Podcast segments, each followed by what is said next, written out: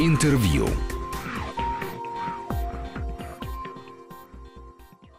Студии Григорий Заславский. Добрый день. Я не просто рад, я счастлив э, видеть перед собой замечательного человека, талантливейшего и еще и основателя и директора мультимедиа арт-музея Ольгу Свиблову. Здравствуйте. Здравствуйте. Значит, э, зашел на сайт, давно не был, кстати, в музее, надо зайти, и увидел, что из тех выставок, которые сейчас открыты, фотовыставок не так много. Я смотрю, э, Две! Янкелевский, Филипп Кольберг, Розмари, прекраснейшая, и только уже где-то там, в конце, посвященная году театра, как я понимаю, выставка Сержа Лидо. А что, вообще вы переключаетесь? Нет, ну подождите, во-первых, у меня еще есть Евгений Умнов к столетию, замечательная в рамках программы классики советской фотографии. Кстати сказать, тоже театру привет и году театра в том смысле. А вообще считала, что Евгений Умнов — это гениальный балетный фотограф, что правда. И там есть его балетные фотографии. И тоже Майя Птысецкая, которая, конечно, есть у легендарного нашего великого, соотечественника, да. великого парижанина Сержа Лидо, где меня, кстати сказать, Ирен Лидо волнует не меньше, потому что это не просто love story, и не просто жизнь совместная Серж Лидо и Ирен Лидов, но это еще люди. Надо было просто поднять Ирен Лидов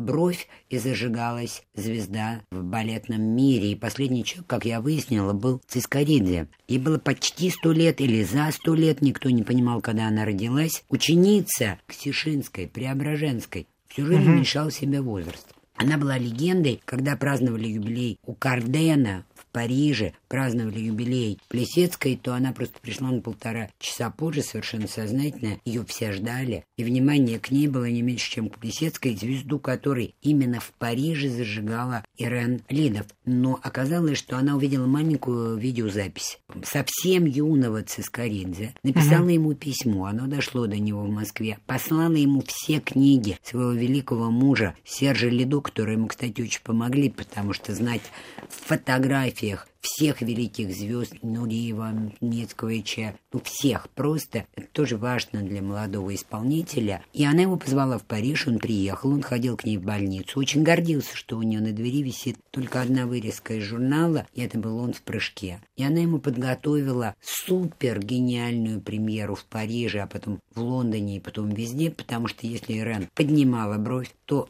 вся балетная критика и все знатоки, и все ньюсмейкеры становились да, в ажиотаже, ожидая вот это новое открытие. Поэтому это люди, которые зажигали звезды. Но у нас есть наш любимый Умнов, который всего лишь был фотограф, который фотографировал интеллигенцию. Это звучало гордо. Он был из хорошей семьи, недоучившийся архитектор, чуть-чуть недоучившийся. Семья очень дружила с МХАТом, поэтому огромное количество актеров. Но я не говорю там про Образцова, Левитана. Кто сегодня помнит, как выглядел великий Левитан, чьим голосом да, страна говорила несколько десятилетий. Да почти полвека да почти полвека. Но когда он снимает Тарковского, это съемки фильма Андрей Рублев. И надо понимать, что в этот момент Тарковский никому не интересен. Андрей Рублев — это первый фильм молодого режиссера после его в Диковской премьере «Иваново детство», которое не имело в этот момент никакого проката и была известна в узких кругах в диковских специалистов. А он направляет камеру на Андрея Тарковского, и э, ходила легенда, там есть совершенно юная просто Анастасия Вертинская. Понимаете, там есть везде какие-то странные пересечения, очень личные. Там, например, молодая Вертинская сидит на террасе дачи какой-то. Снежок за ней, а она тетя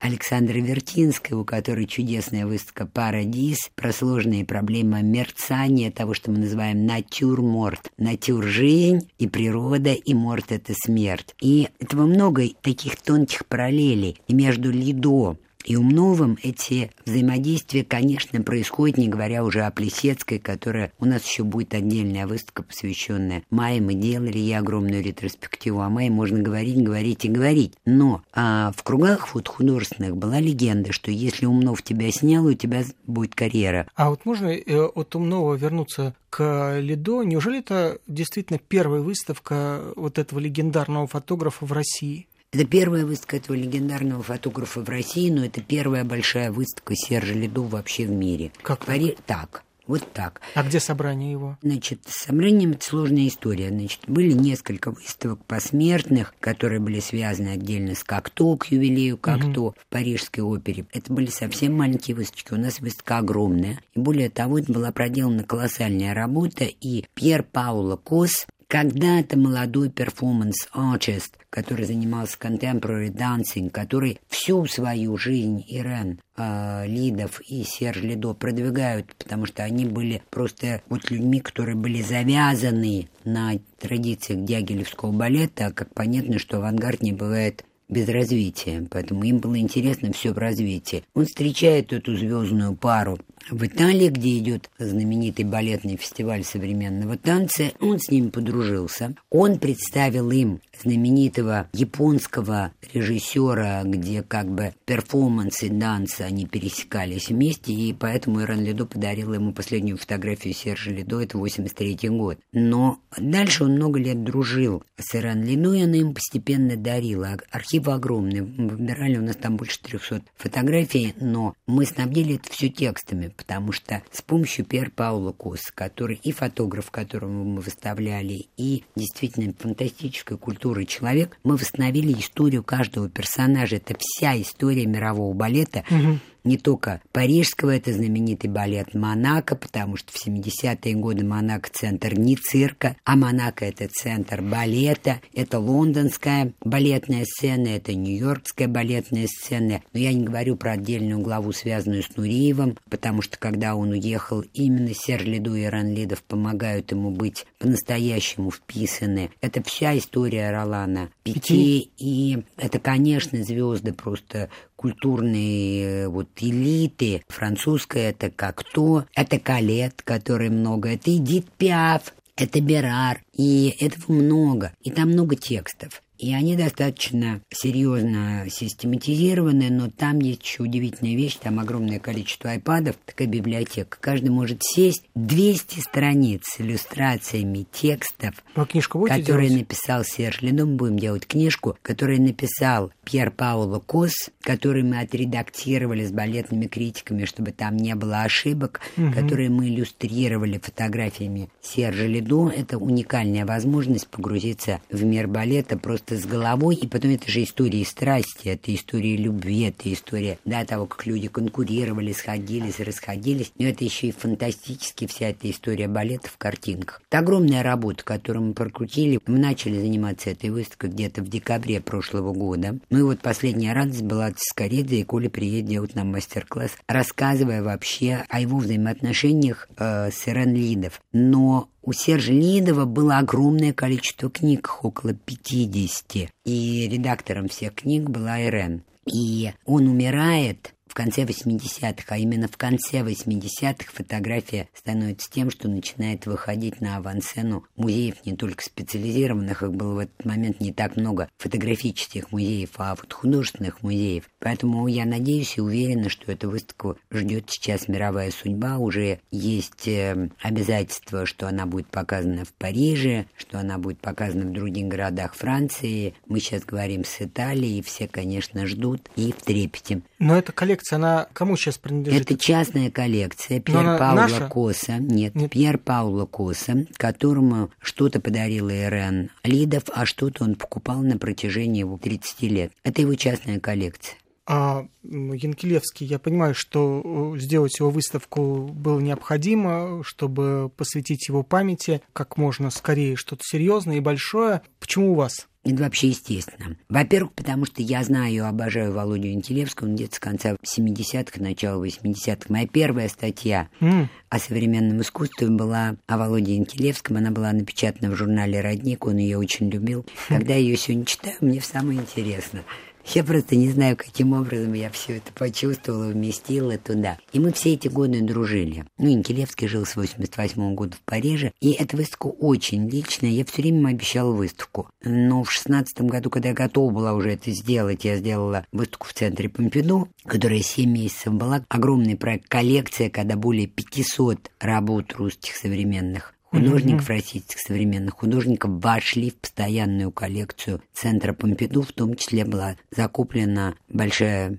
часть работ Владимира Янкелевского. Владимир был, кстати, первым, у кого Центр Помпиду купил работы. Это был 74 год. Вот так смешно директор основатель Центра Помпиду легендарный Понс Сультен, до этого уже основавший музей современного искусства в Стокгольме, он сказал, да, мы это берем. И у него никогда не было выставки в Помпиду. А работ было много, потому что каждый следующий директор приходил, выбирал, покупал, но никогда это не случалось целиком. Вот После этого пришел уже с моей подачи Бернар Блестен, нынешний директор. Были закуплены работы, у него практически была мини-персональная выставка внутри этого огромного проекта «Коллекция». А потом, когда мы планировали выставку, Володи не стало. Но... А вот ту выставку в Париже он посетил, вот да, была. он был счастлив.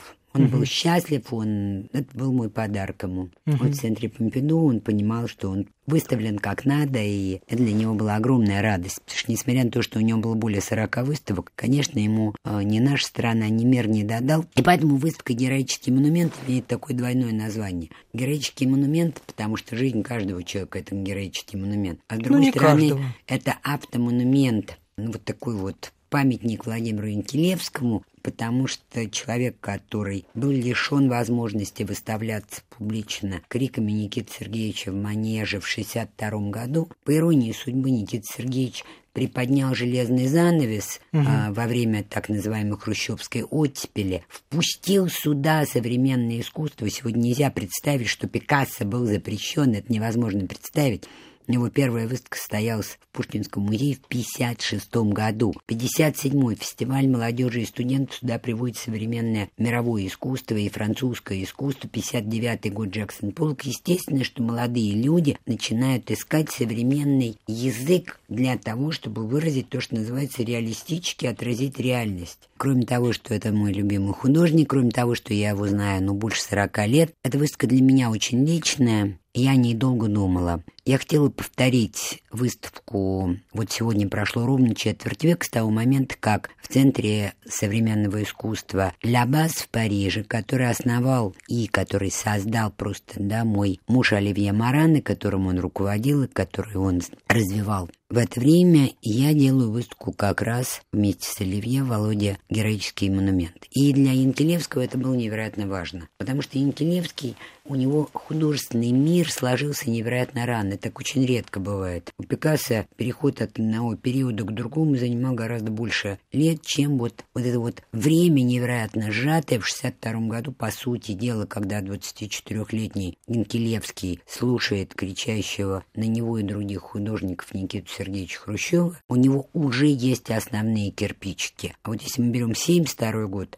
то сложились все основные линии его художественного мира космоса, которые будут дальше только развиваться. Это пространство переживаний. Вот это слово «переживание» крайне важно. Инкелевский самый страстный художник из всех наших классиков российского современного искусства. Таких страстных художников в мире мало, я его могу сравнить с Гоей. И не случайно его серия, его линия мутанты, которая пройдет через всю его творческую жизнь, она будет близка к знаменитым афортам Гои, потому что он имел невероятно широкий диапазон чувства реальности, от трагического к комическому, от божественного к тому, что люди бывают все-таки впадают в соблазн дьявольские, ведут себя как мутанты. Человек, который всегда видел горизонты, и он был первый, кто создает прорывы в холсте, потом это используется в его коллажах, которые мы показываем. Коллаж был для него очень важным вообще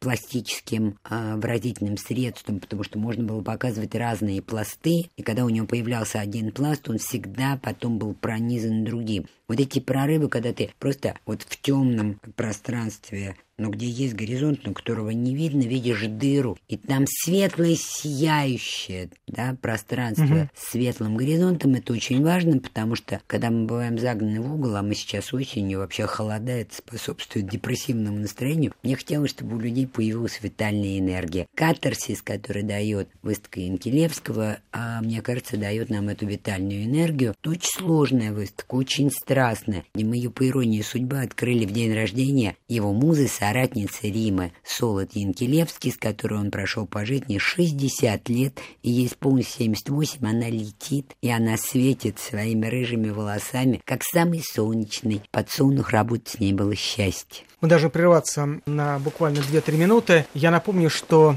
сегодня в студии Вести ФМ наш гость это Ольга Свиблова, основатель и бессменный директор мультимедиа арт-музея Московского дома фотографии. И через 2-3 минуты мы вернемся в студию и продолжим разговор. Интервью.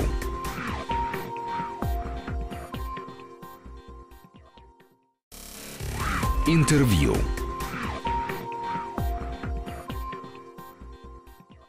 С Ольгой Свибловой, основателем и директором мультимедиа-арт-музея Московского собрания, где показывают не только фотографии, но фотографии в первую очередь. Мы говорим о новых выставках, которыми открылся новый осенний выставочный сезон. Где Уже... меньше всего фотографий. Пока, потому что мы только что пережили фотопиенале. А, а, это понятно, это антракт небольшой. А работы Янкелевского, которые показывают сейчас в Москве, это работы московские или работы привезенные по преимуществу? Это работы по преимуществу привезенные. Или вы собрали что-то по частным а... московским? Нет.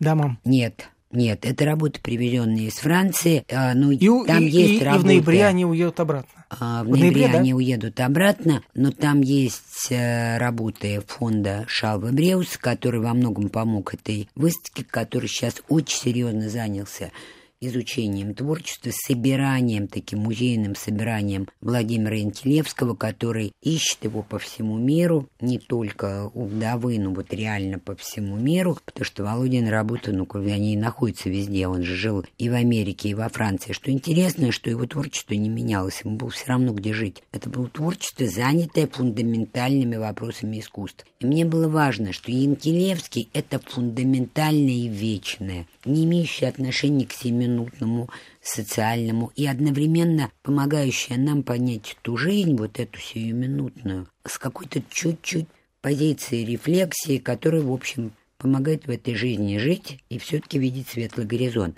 А Филипп Кольберт это вот сегодняшнее, это просто портрет, вот такой вот стоп-кадр того мира, в котором мы живем. И если Владимир Янкелевский открывает нам в автопортрете то, что происходит внутри головы Творца, то Филипп Кальбер открывает нам, что происходит в голове каждого из нас, когда мы пытаемся говорить об искусстве прежде всего, потому что Филипп Кальбер дико веселый, ну просто вот зимние холода наступают Дожди, а Филипп Кальберн просто светит всеми цветами радуги. Это дико весело. И это Лобстерленд, созданный, кстати, специально для Москвы. Это зажигающаяся британская звезда. У него Сколько ему лет? Ему где-то вот чуть-чуть, вот не до сорока. Поэтому мы показываем Интересно, что у вас, у вас все три худо... Да, да, потому что... Э, 80 ей... Янкелевский, 60 где-то Трокель да. и 40 Трокель. Кальбер. Да, э, кстати, она тоже хорошая рисовальщица. Ой, какая она рисовальщика. И, и какая у нас выставка, мы к ней придем. Но я от Янкелевского хочу к Кальберту.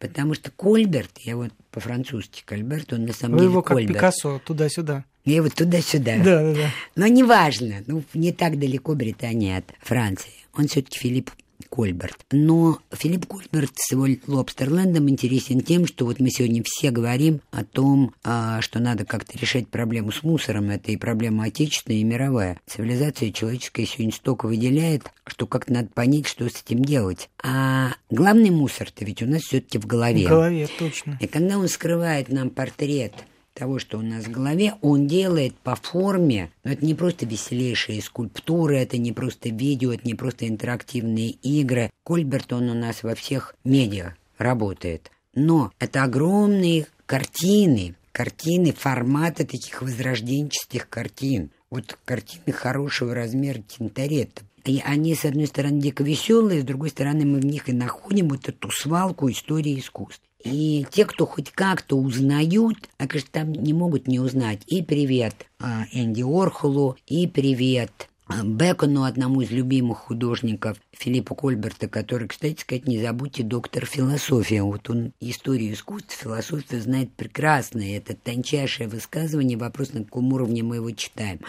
Там и Леже, там и Пикассо, там и Ван Гог, там кого только мы не найдем. При этом по композиции мы узнаем академическую живопись, в которой кони, люди, боги, все смешалось. Вот такие вот монументальные панно, очень веселые. Но вот тонкая 19-летняя девочка журналист мне говорит, вот скажите, я села так весело, я пришла так здорово, мы все фотографировались. А потом мне стало грустно, я стала думать. Я говорю, это же замечательно, что стала думать. Uh-huh.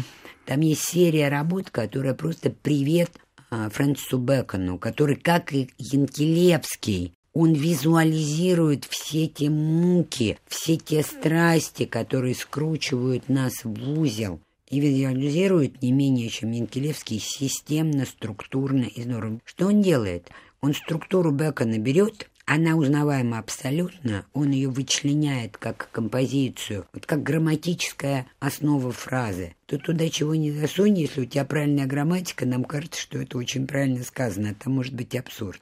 Угу. И у него головы Бекона и скульптурные, и живописные, они становятся веселыми. Они превращаются в такие странные, подмаргивающие мемы. А это то, во что превращается история искусств, когда она становится достоянием масс-культуры, а именно этим она и становится – Неважно, мультиплицируется ли бесконечно у, например, Кунса, да, его э, скульптуры, или мы понимаем, что мы знаем, что Бекон это хорошо, потому что это столько стоит, Баске это хорошо, у него там есть привет Баске, мы знаем, что работа Баске недавно продана, кажется, больше, чем 320 миллионов долларов или евро, могу чуть-чуть ошибиться. Все, цена заменяет ценность. Я не говорю, что иногда они не есть ну, да. совпадения. И когда мы пойдем к Розмари Тройкель, я думаю, что это совпадение. И я думаю, что Бекон бесценен. Но только таким образом он живет в масс-сознании. Эти вопросы задает Филипп Кольберт.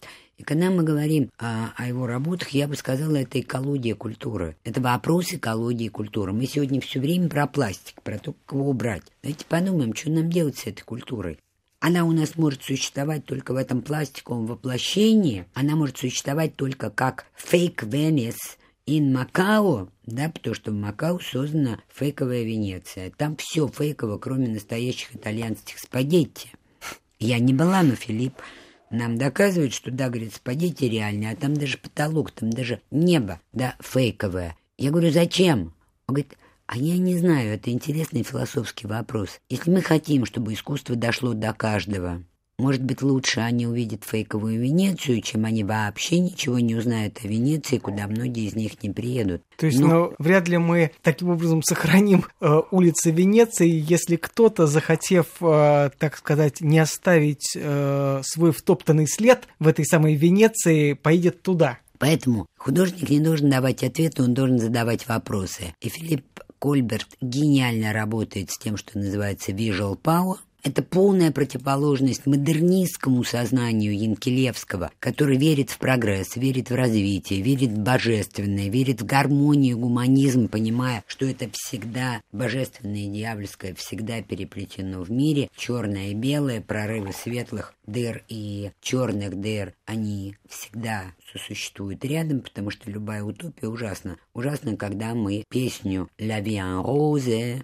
принимаем всерьез и пытаемся сделать утопию, при которой мир будет прекрасен. И там не будет ни боли, ни страданий, ничего. И тогда мы убьем память, тогда мы убьем то, что есть в нас живой эмоции.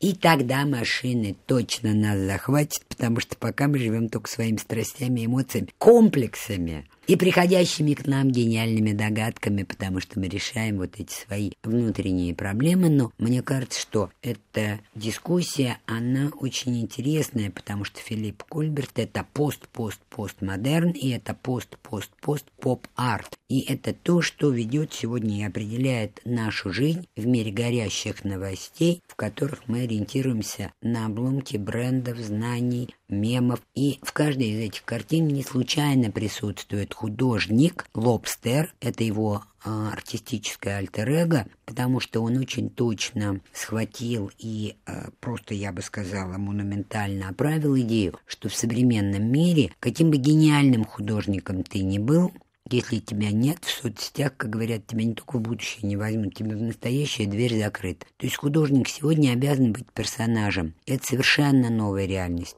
Потому что до этого художник мог быть мастерской. Это не значит, что не был Тициан светским персонажем. Оля-ля и в политике участвовал. И гениальный Леонардо да Винчи общался с королями. Понимаете, и умел это делать. И Микеланджело тоже был, мягко говоря, человек, который прекрасно договаривался и с Медичи, и с Ватиканом, и к республиканцам несколько раз перебегал от Медичи, а потом возвращался. То есть художник всегда был человеком с определенными качествами. Сегодня появилась медийная жизнь, онлайн, и части этого пространства, конечно, часть работ Кольберта, и он приглашает к дискуссии, приглашает к сотворчеству. А, к сожалению, время подошло к концу. Несмотря на то, что многие работы мультимедиа арт-музея можно увидеть в виртуальном пространстве, я все-таки рекомендую прийти живьем на те выставки, о которых мы рассказали, а о тех, которых только упомянули. Про Розмари Трокель придется самим дочитывать, придя в музей на Остоженку. Розмари Трокель просто звезда, и если вы придете, вы поймете, что миту, феминизм, все прекрасно. Но именно Розмари Трокель первая начала все это, делала это с юмором, делала это с иронией, с дистанции, обладал гениальным реальный вижу Пауа, и это реально одна из первых женщин, которая абсолютная звезда, и не увидеть Розмари Тротель – это пропасть, и нельзя не увидеть ее два гениальных видео, потому что не надо повторять. Современное искусство – это то, что дает новые идеи, не случайно мы представили три разных генерации художников в совершенно разных выражениях. И, конечно, не забудьте на минус первом этаже выставка Варвара Александр Родченко. Это ее первая посмертная выставка. Дочь великих художников русского авангарда Александр Родченко и Варвара Степанова ушла меньше двух месяцев назад из жизни на 94-м году жизни. У нее замечательный коллаж. Это была Ольга Свиблова. Спасибо, до свидания. Интервью.